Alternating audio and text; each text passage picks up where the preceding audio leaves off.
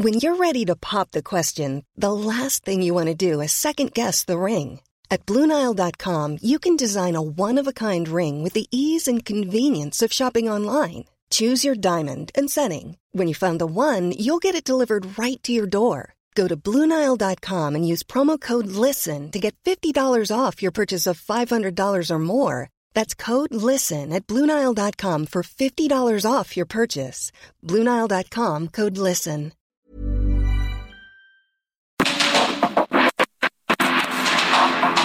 Porque el mundo actual no se entendería sin la economía, las finanzas y los negocios. Acompaña a Mario Maldonado, el columnista de negocios más joven y objetivo del periodismo financiero en su programa.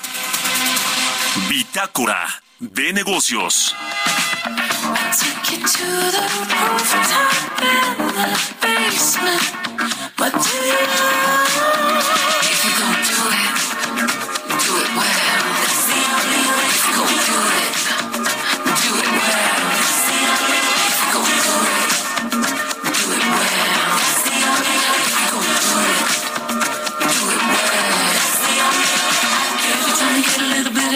Inclination, you throw me to the shock of a new sensation.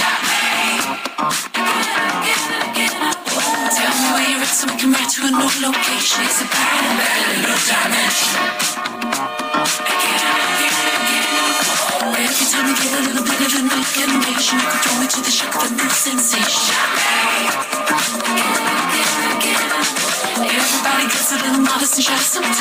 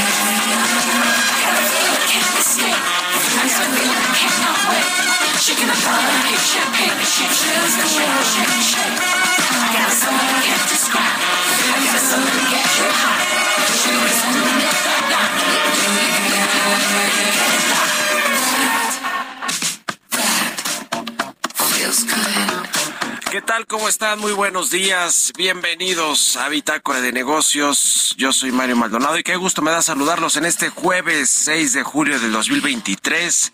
Estamos transmitiendo en vivo como todos los días tempranito aquí en la cabina del Heraldo Radio. Gracias por acompañarnos en punto de las 6 de la mañana que arrancamos este programa en estas frecuencias del Heraldo Radio en, el 98.5 de FM aquí en la capital del país.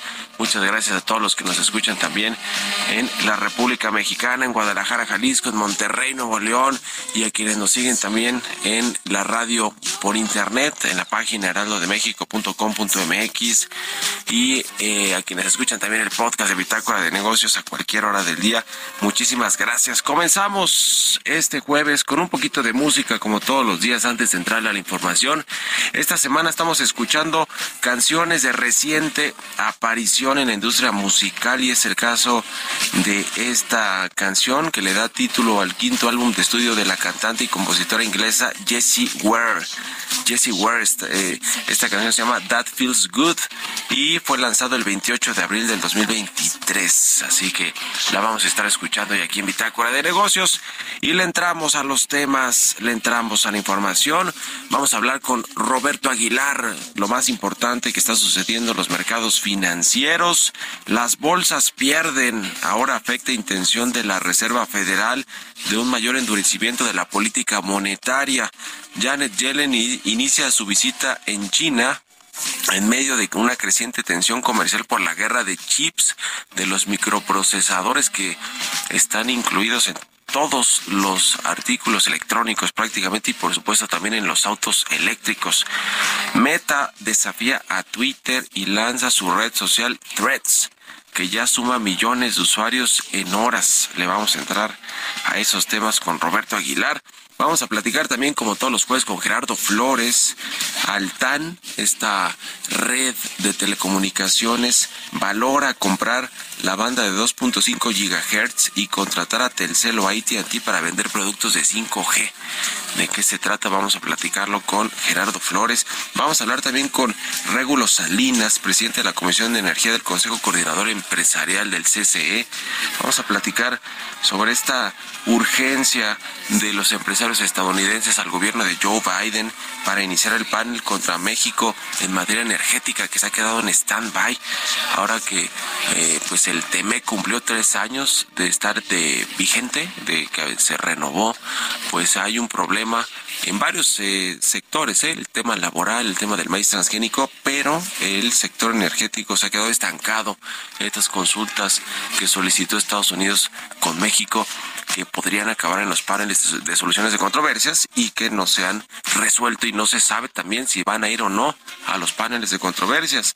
Vamos a hablar de esto con Regulo Salinas del CCE y platicaremos también con Mónica Flores, presidenta de Manpower Group Latinoamérica, sobre el tema del empleo los salarios y del nearshoring. ¿Qué tanto está impulsando el empleo en México esta tendencia de relocalización de inversiones que le ha beneficiado a México el llamado nearshoring? Le vamos a entrar a estos temas y a otros hoy aquí en Bitácora de Negocios, así que quédense con nosotros en este jueves 6 de julio.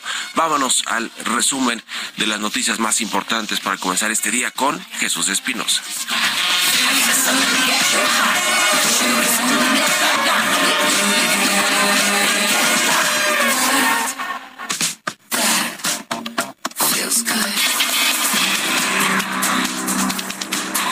Miércoles, el presidente Andrés Manuel López Obrador lamentó que no pueda concretarse la compra de la marca mexicana para la nueva aerolínea de la Secretaría de la Defensa Nacional. Señaló que era la mejor opción, pero ve muy difícil que se realice debido a los amparos interpuestos.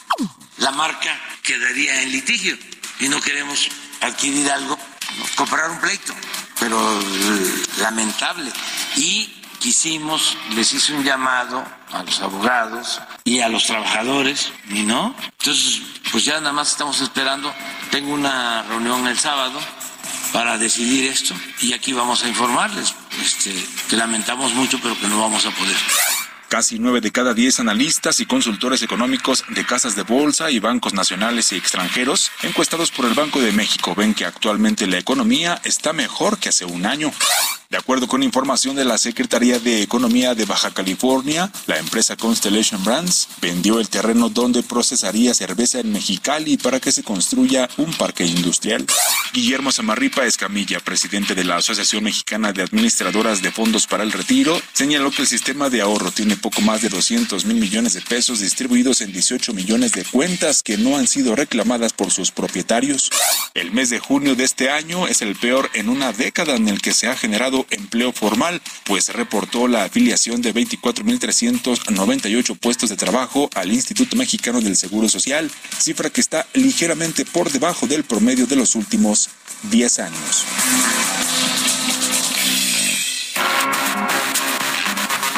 Editorial.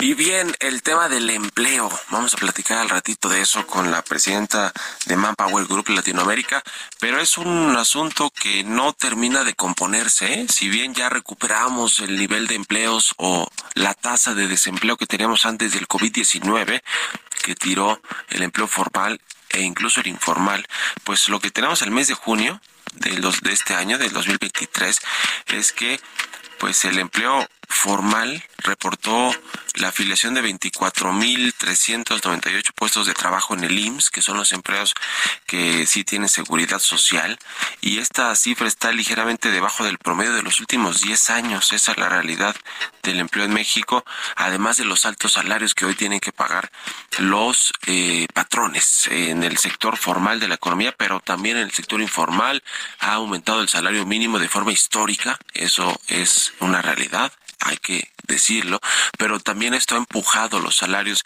en el sector formal de la economía y este es un problema. Ayer platicamos, de hecho, con un analista económico y nos decía que probablemente ese sería un foco rojo ¿eh? en, en los, los próximos años o en los próximos meses, porque pues mantener salarios altos para compensar, entre otras cosas, la inflación, que ya viene a la baja, pero que tenía que ser compensada con un aumento de salario, está presionando a la economía, a los precios, a, los patrones en la generación de empleos. Y quizá este dato que tuvimos en junio de eh, 20, casi 25 mil puestos de trabajo que se crearon en este mes y que están en eh, pues una cifra debajo del promedio que ha tenido la economía mexicana en los últimos 10 años, pues eh, eh, es reflejo de esto, eh, de, los, de los altos salarios que hoy tienen que pagar los, los patrones, los empresarios a sus trabajadores, que, a ver, es un tema de justicia social, lo del salario mínimo, yo siempre lo digo, lo de las prestaciones, las vacaciones, todas las reformas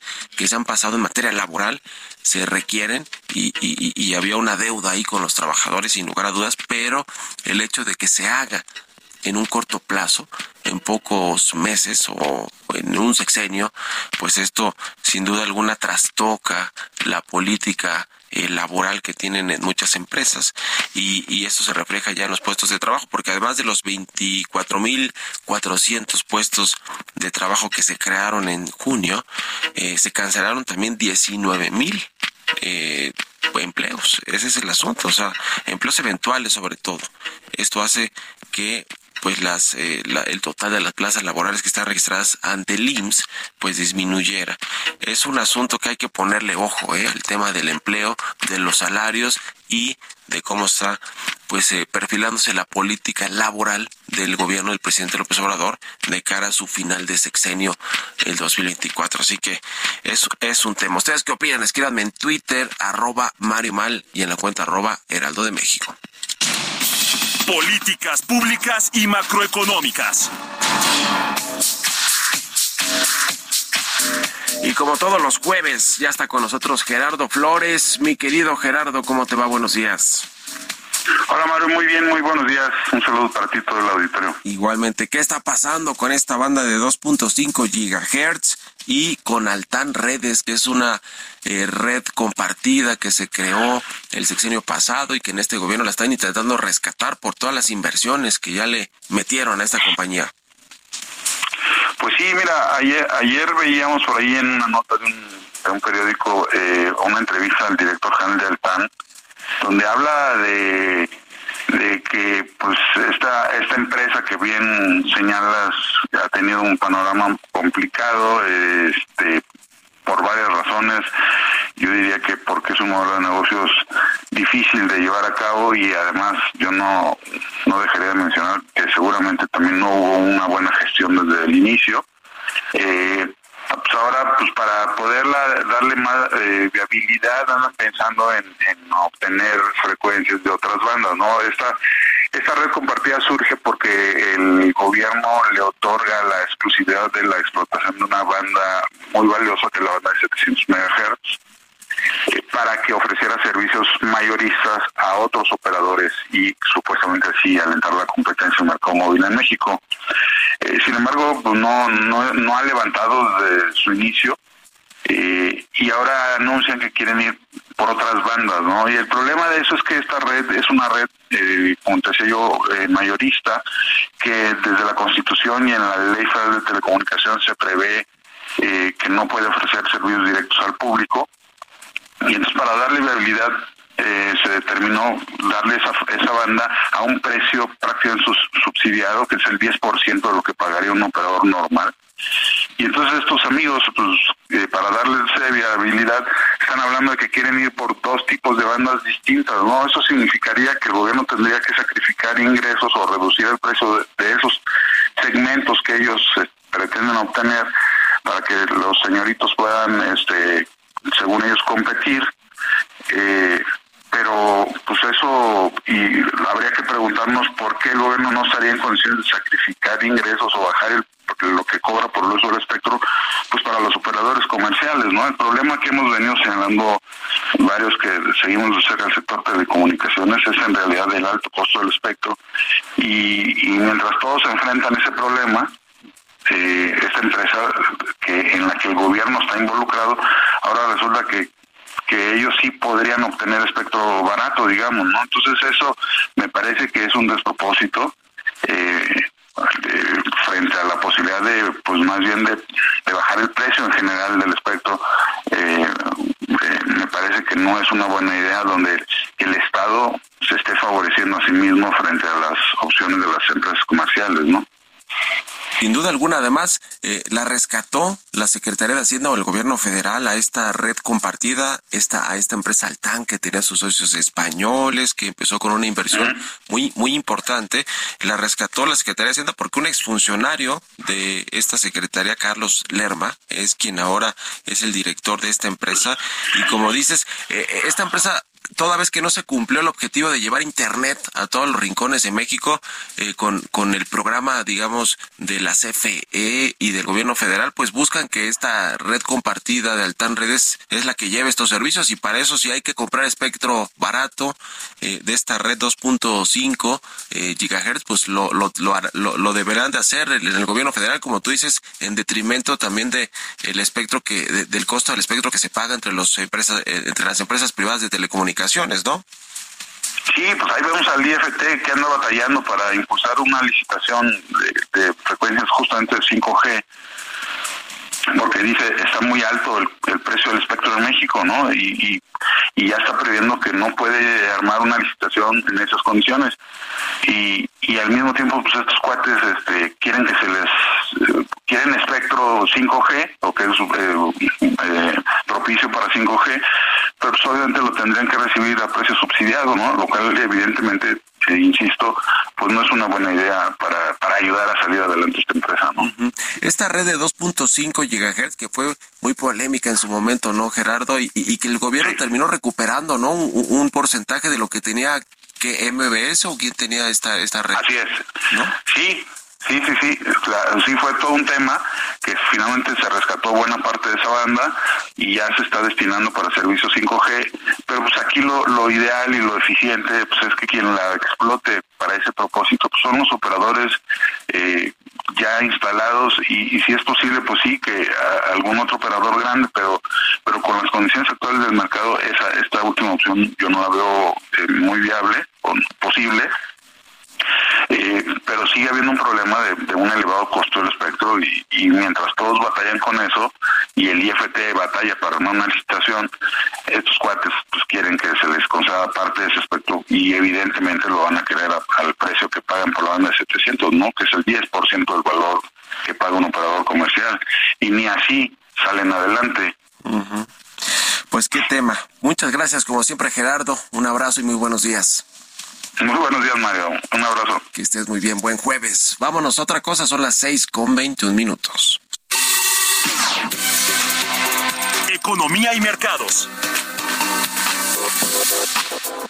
Roberto Aguilar ya está aquí en la cabina del Heraldo Radio. Mi querido Robert, ¿cómo te va? Buenos días. ¿Qué tal, Mario? Me da mucho gusto saludarte a ti y a todos nuestros amigos. Pues las bolsas bajando y esto justamente por el tema de que la Reserva Federal de Estados Unidos pues confirmara su postura de línea dura a través de la lectura justamente de las minutas de la última reunión de política monetaria, mientras que la escalada de la batalla comercial entre China y Estados Unidos también afectando la confianza de los inversionistas, aunque casi todos los dirigentes de la Reserva Federal acordaron mantener estables las tasas de interés el mes pasado, las, las actas de la reunión mostraron que la gran mayoría pues anticipaba que la política monetaria tiene que endurecerse todavía más. Los operadores apuestan en un 85% una alza de cuarto de punto el 26 de julio y hay una probabilidad de 50% para un incremento también en noviembre. Y en este marco, bueno, pues inicia justamente eh, la visita de la secretaria del Tesoro estadounidense Janet Yellen a China una visita de cuatro días que se espera justamente pues en buscar algunas soluciones entre las diferentes y las tensiones que hay justamente entre ambos países. Pero bueno el tema te decía la guerra de los chips es uno de los que está complicando también el escenario. Y se también dejó con una nota de Reuters las reuniones de los representantes comerciales de Estados Unidos eh, Canadá y México pues no van a profundizar en las principales disputas sobre las políticas mexicanas del maíz transgénico y de la energía y en el acceso de Canadá a los productos lácteos, que ese es un tema que tiene Canadá y Estados Unidos, sino más bien se trata de una reunión que es un requerimiento dentro de las reglas del TEMEC, que justamente eh, haya estas reuniones periódicas, pero bueno, pues no desaprovecharán, pienso yo, la oportunidad de hablar sobre estos temas. Y bueno, también ayer, una de las noticias más importantes fue esta, pues la, el desafío directo que Mark Zuckerberg lanza a Twitter con su red social Threads, que cosechó millones de en cuestión de horas y bueno, pues había que verse, también se dividieron las opiniones respecto a este lanzamiento, si se quería aprovechar o no, si realmente es una propuesta distinta, mejorada a lo que ha caído justamente Twitter. Y bueno, también te comento que el tipo de cambio, Mario, está cotizando en estos momentos en 17.06. Y bueno, como tú sabes, ayer marcó un nivel mínimo justamente en niveles de 16.98. Con esto, Mario, tenemos un incremento o una recuperación en el año de 12.5% y en el mes de 3.6%. Sin embargo, bueno, pues también este tema divide opiniones porque algunos piensan que desde estos niveles ya comenzaría el rebote del tipo de cambio y de hecho, pues justamente Reuters acaba de dar a conocer una encuesta, un sondeo sobre monedas de los mercados emergentes y está anticipando, Mario, que justamente haya un rebote del tipo de cambio de la moneda mexicana y que este se vaya a, justamente a niveles de 18, 17, que tampoco es un nivel alto, de, considerando los 19, más de 19 que vimos o que hemos visto en este año. Sin embargo, vale la pena comentarlo porque también están haciendo lo mismo con otras monedas. Es decir, el beneficio del fortalecimiento de las monedas emergentes no es exclusivo de México, también están echándole ojo ahí al, al real brasileño y bueno, pues también el tema es que otros piensan que podría llegar a un niveles todavía más bajos, 16.50, ahora es el piso Mario. Bueno, pues por fin rompió esta esta barrera psicológica, como se dice, de los 17 pesos y se fue un poquito abajo, aunque terminó regresándose. Muchas gracias, Robert, y nos vemos al ratito en la televisión. Gracias, Mario. Muy buenos días. Roberto Aguilar, síganlo en Twitter, Roberto AH. Vámonos a la pausa. Regresamos. En un momento continuamos con la información más relevante del mundo financiero en Bitácora de Negocios con Mario Maldonado. Regresamos.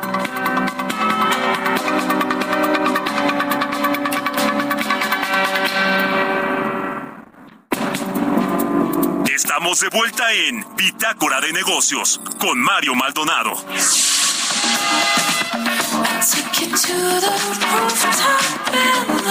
Basement. But do you know if you're gonna do it, do it well? That's the only way. If you're gonna do it, do it well. That's the only way. If you're gonna do it, do it well. That's the only way. If you're gonna do it, do it well. That's the only way. Every time you get a little bit of an inclination, you throw me to the shock of a new sensation. Tell me where you're ride to location. It's a a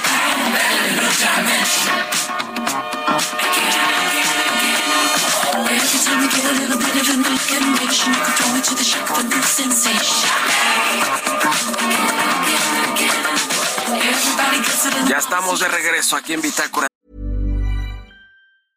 I'm Sandra, and I'm just the professional your small business was looking for. But you didn't hire me because you didn't use LinkedIn jobs. LinkedIn has professionals you can't find anywhere else, including those who aren't actively looking for a new job but might be open to the perfect role, like me.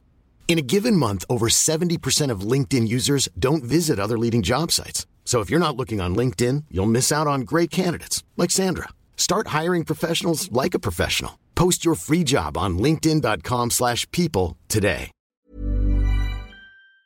De negocios son las 6 de la mañana con 31 minutos, tiempo del centro de México.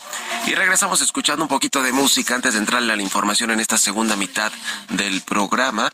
Estamos escuchando música nueva, canciones de reciente aparición en la industria musical. Y es el caso de esta eh, que escuchamos de fondo, se llama That Feels Good, es de Jessie Ware, una cantante inglesa, una cantante y compositora inglesa que lanzó este eh, esta canción el 28 de abril de 2023, es su, es su quinto álbum de estudio de esta cantante y bueno, se escucha bien, se escucha buena para jueves. Vámonos con esto al segundo resumen de noticias con Jesús Espinosa.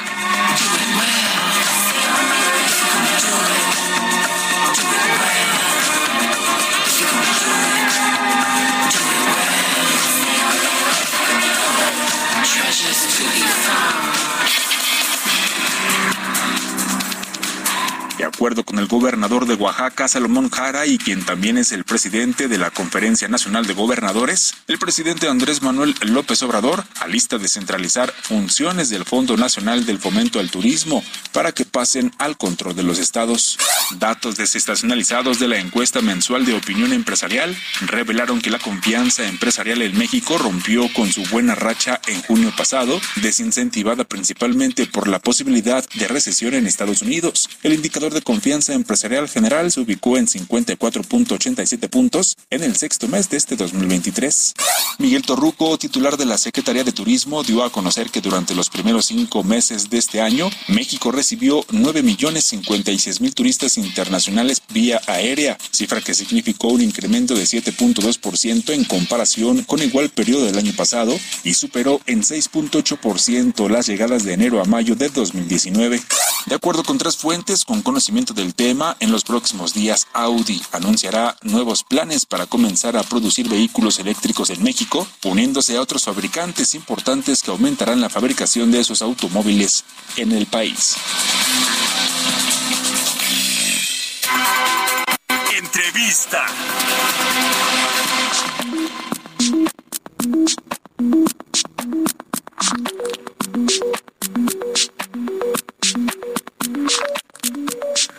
Y bien, ya le decía, vamos a platicar con, eh, vamos a platicar con Régulo Salinas, él es presidente de la Comisión de Energía del Consejo Coordinador Empresarial. ¿Cómo estás, Régulo? Muy buenos días.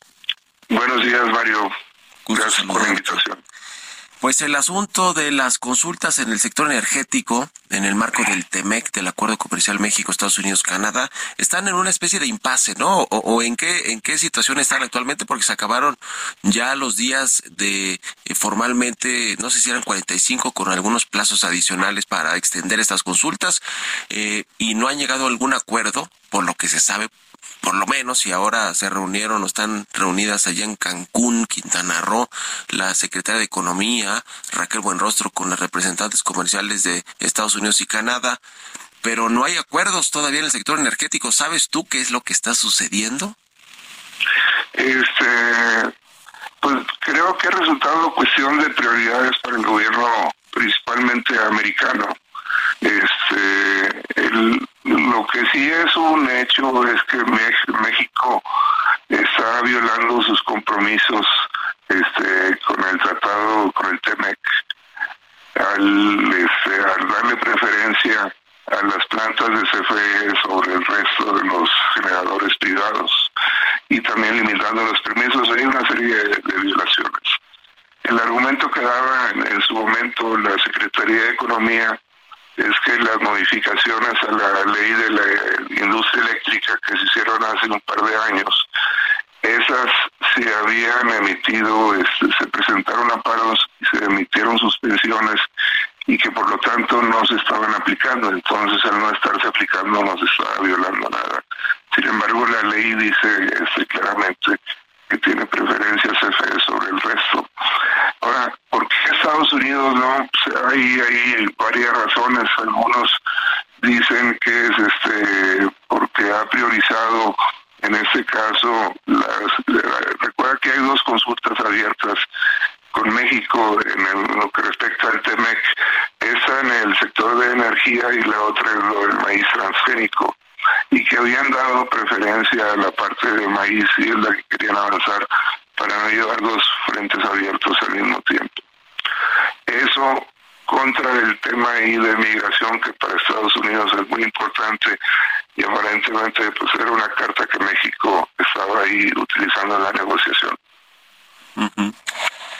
asunto, eh, vaya, tiene que ver con el sector eléctrico sobre todo, pero también con el sector de hidrocarburos, estas consultas que solicitó, solicitó Estados Unidos a México por el cambio de la política energética, por esta eh, ley de la industria eléctrica y, algunos otros asuntos que tienen que ver también con Pemex.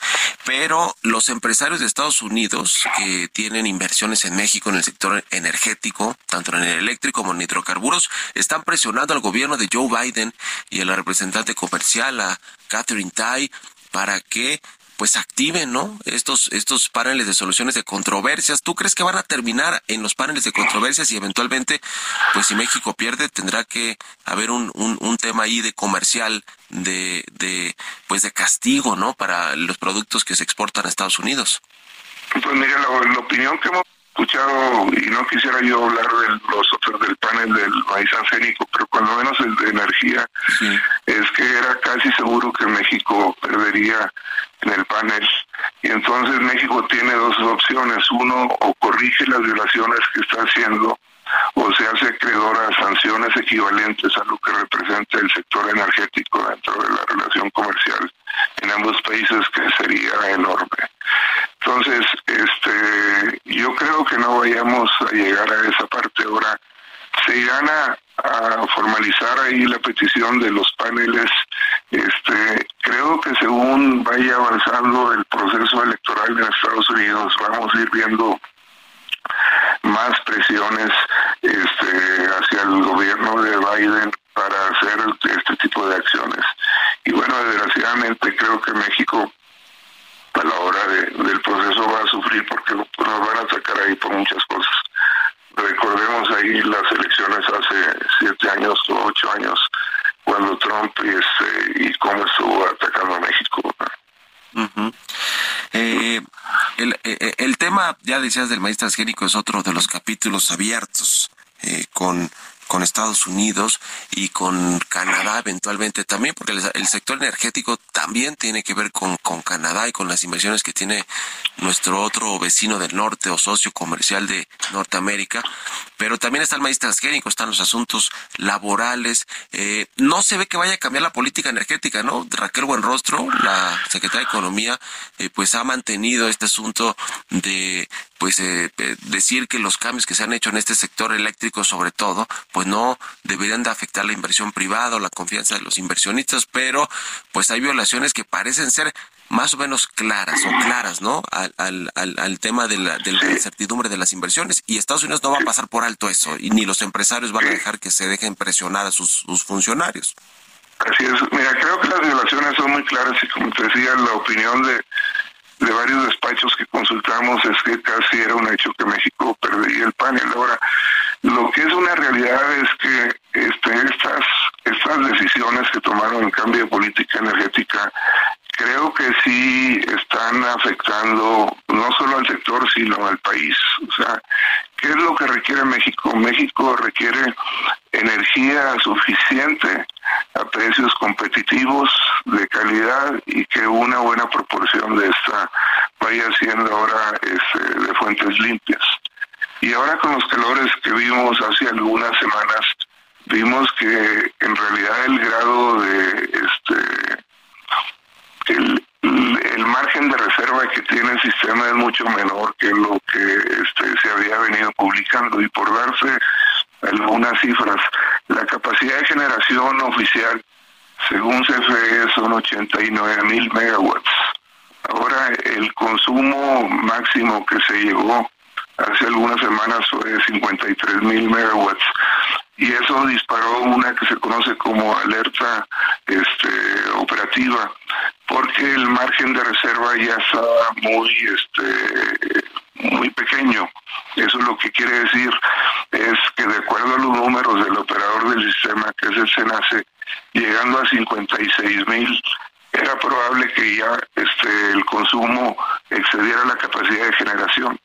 Entonces, eh, la capacidad no es 89, anda más cerca de los 56 y como en estos últimos años no se han este, tomado nuevos pedidos o se han este, aprobado nuevas solicitudes de generación, creo que este, nos estamos empezando a acercar a límites donde pudiera ya haber este, problemas de falta de suministro. Este, y la otra, que en realidad los problemas que se generaron en el país no fue ahorita por generación, sino más bien porque no se han hecho las inversiones necesarias en transmisión y distribución, principalmente en distribución, que es la que te lleva la energía, o sea, la generación, ahí se produce la electricidad y luego se la llevas a grandes distancias por líneas de transmisión. Este, en altos voltajes, 230 mil, 400 mil volts, y luego ya que llegan las ciudades ahí se distribuye, esa es la red general de distribución, y hay líneas de media tensión y subestaciones y transformadores que van a todas las casas y empresas. Ahí es donde hubo los problemas, o sea, este, creo que se quiso minimizar la situación pero hubo una buena parte de ahí del país que presentaron problemas. Concretamente en Monterrey hubo apagones muy frecuentes, este, y lo que decía es que el sistema estaba realmente estresado y presionado. Y las decisiones que se toman, bueno, y esa, recordemos que es una actividad reservada para el Estado, y el Estado, que es México, delegó esa responsabilidad en CFE. Entonces, en esa parte no hay nada que pueda hacer el sector privado y si no se hacen las inversiones, y hacer inversiones es tomar una decisión para ver resultados de otros dos años, creo que nos vamos a estar acercando a ese punto donde los problemas de hace algunas semanas pudieran volverse más frecuentes. Pues ahí está el tema. Veremos si hay avances en esta reunión de pues estos días de este prácticamente fin de semana entre Raquel Buenrostro, nuestra secretaria de Economía, con eh, las representantes comerciales de Estados Unidos y de Canadá. Si hay avances en este tema energético, aunque parece que el de mayor preocupación eh, en, términos de tiempos es el del maíz transgénico hoy por hoy y algunos otros asuntos del sector laboral. Ya veremos. Y estamos en contacto, si nos, si nos permites, eh, Regulo Salinas, presidente de la Comisión de Energía del CCE. Muchas gracias y buenos días. Buenos días, hasta luego. Hasta luego. Seis con cuarenta y cuatro minutos de la mañana. Vámonos con las historias empresariales. Historias empresariales. El fabricante de juguetes Lego es un fabricante de origen danés. Inauguró su tienda número 21. Se trata de la más grande en México y está ubicada en el Estado de México. Giovanna Torres nos cuenta la historia de Lego y de esta nueva tienda. La compañía Lego fue fundada el 10 de agosto de 1932 por Ole Kirk Christiansen. Cuando el negocio del juguete se vio afectado por la Gran Depresión, empezó a fabricar muebles de menor tamaño y después de 1934 se dedicó en exclusiva a los juguetes de madera. El nombre Lego proviene de un acrónimo del término danés Let God, que significa jugar bien, y la marca se hizo muy popular entre la población local porque los juguetes de madera eran más accesibles que los importados de metal y más difíciles de adquirir durante la Segunda Guerra Mundial. A raíz de una serie de problemas en la producción maderera, Ole Kirk pasó a producir juguetes de plástico en los años 1940 con máquinas moldeadoras por inyección. Actualmente la empresa inauguró su tienda en Satélite Estado de México y se trata de la más grande en el país. Apertura que se da en alianza con Juguetron, empresa mexicana que fue elegida como socio operador de las tiendas Lego en el país y se suma a las ya existentes en Perisur y Santa Fe, Ciudad de México. De acuerdo con cifras de GNP dadas por la Asociación Mexicana de la Industria del Juguete, el 42% de las ventas de juguetes sucede en centros comerciales, el 30% en puntos de venta tradicionales y el 25% en los tianguis. Las exportaciones de juguetes fabricados en México le han dado un fuerte impulso a esta industria. En el 2022 el país realizó exportaciones por alrededor de 1.400 millones de dólares, de los cuales 1.200 se comerciaron con Estados Unidos. Para Bitácora de Negocios, Giovanna Torres.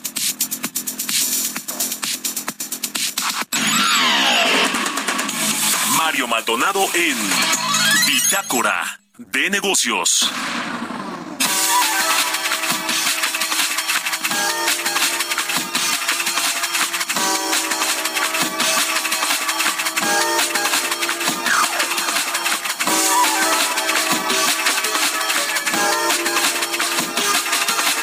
Y bien, vamos a platicar con Mónica Flores. Ella es presidenta de Manpower Group Latinoamérica. ¿Cómo estás, Mónica? Muy buenos días.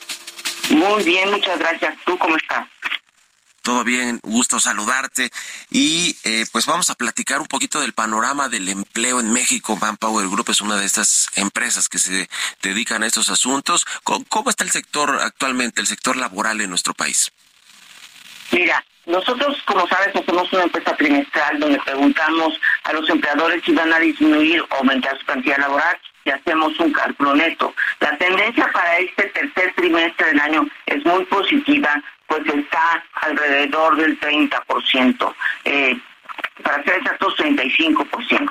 47% de los empleadores dicen que va a despedir personal, 11% va a disminuir y 40% permanece sin movimiento, o sea, 47% contratan y el 11% disminuye.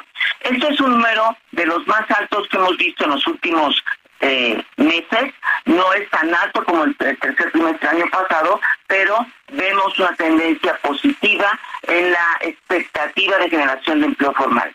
Esto es similar a lo que pasa en el resto del mundo. Después de la pandemia y de todo este reajuste que se han hecho, los empleadores a nivel mundial piensan contratar personal y México no es de excepción eh, en este tema.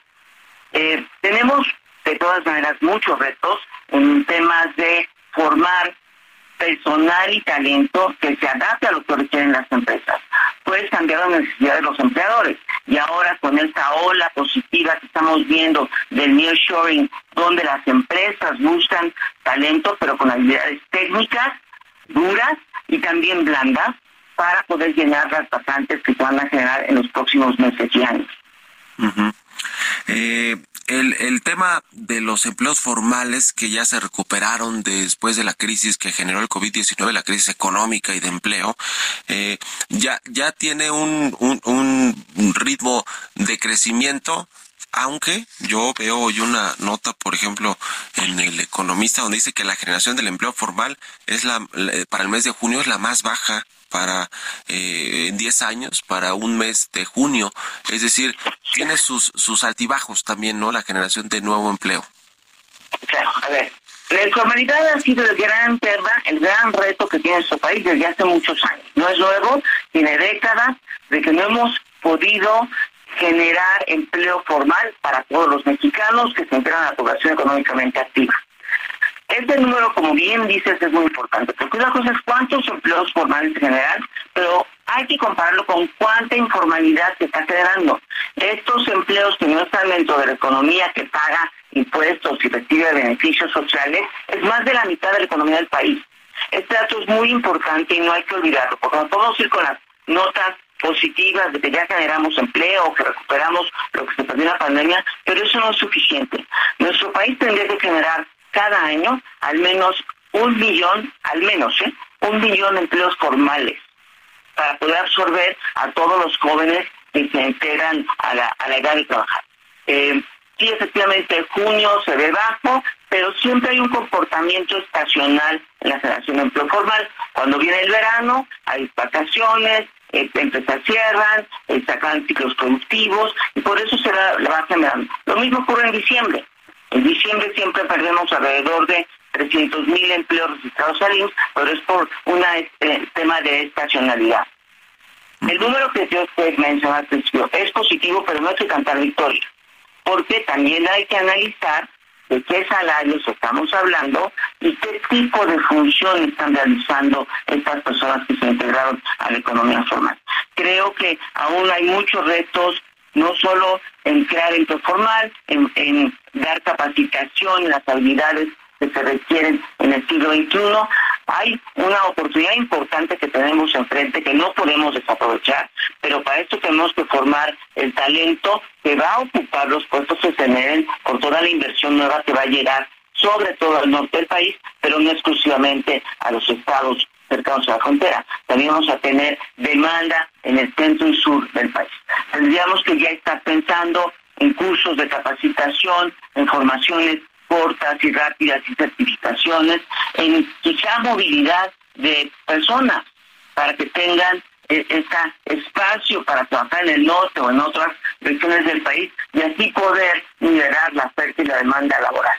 Y creo que eh, si tomáramos esas medidas, y pusiéramos también foco en las mujeres, que son un pool de talento importante que estamos desaprovechando, podríamos estar listos para recibir la inversión, porque no solo es que debe ser muros fiscales o que tengan su ubicación geográfica adecuada o un horario compatible. También tiene que ver que tengas el talento necesario para desarrollar la función. El tema de los salarios, ¿cómo está influyendo en la contratación de nuevos eh, puestos de trabajo, de nuevos empleados para las empresas? Porque yo de pronto platico con empresarios y hablan de que es un asunto que les preocupa, cómo ha ido presionando a la alza el, tema de la inflación y los aumentos al salario mínimo, los salarios generales en México. Sí, mira, el aumento del salario mínimo era necesario y, justo. Ahí este, creo que nadie puede opinar que, que no estuvo bien el incremento. Me parece que lo que tenemos que hacer es implementar estas medidas pero de una manera gradual. Si eres un empresario pequeño y mediano, con no tanto acceso a financiamiento, que estás arriesgando tu capital, tuviste que enfrentar este año simplemente aumento de días de vacaciones, aumento del salario mínimo y con esto aumento de la carga patronal que tienes que pagar, ya se está discutiendo la reducción de la jornada o que tengas la obligación de contratar X porcentaje de adultos mayores o personas con discapacidad. Esas medidas están bien, pero hay que eh, sincronizar y aplicarlas paulatinamente para que el empresario pueda hacer frente a esto. Porque si no, es más fácil la informalidad que cumplir todos los requisitos que la ley te indica.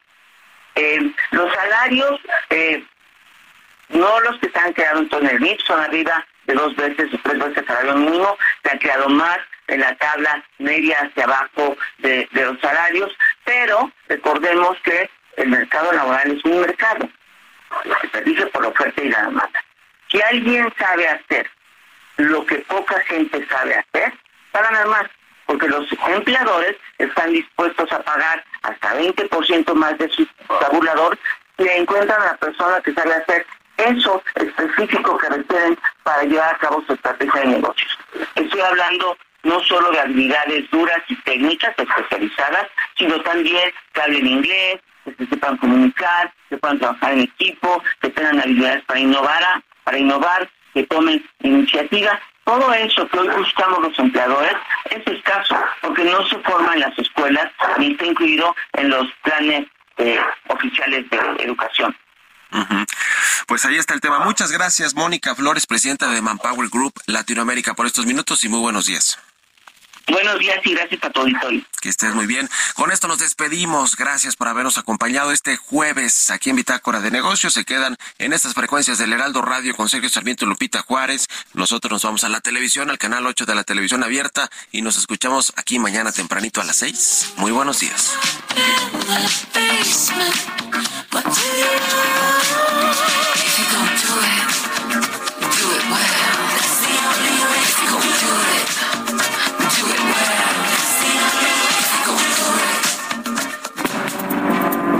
Esto fue Bitácora de Negocios con Mario Maldonado.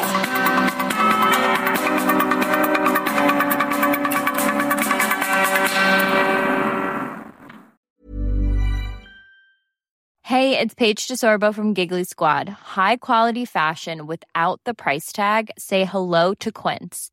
I'm snagging high-end essentials like cozy cashmere sweaters, sleek leather jackets, fine jewelry, and so much more. With Quince being 50 to 80% less than similar brands. And they partner with factories that prioritize safe, ethical, and responsible manufacturing. I love that. Luxury quality within reach. Go to quince.com slash style to get free shipping and 365 day returns on your next order. Quince.com slash style.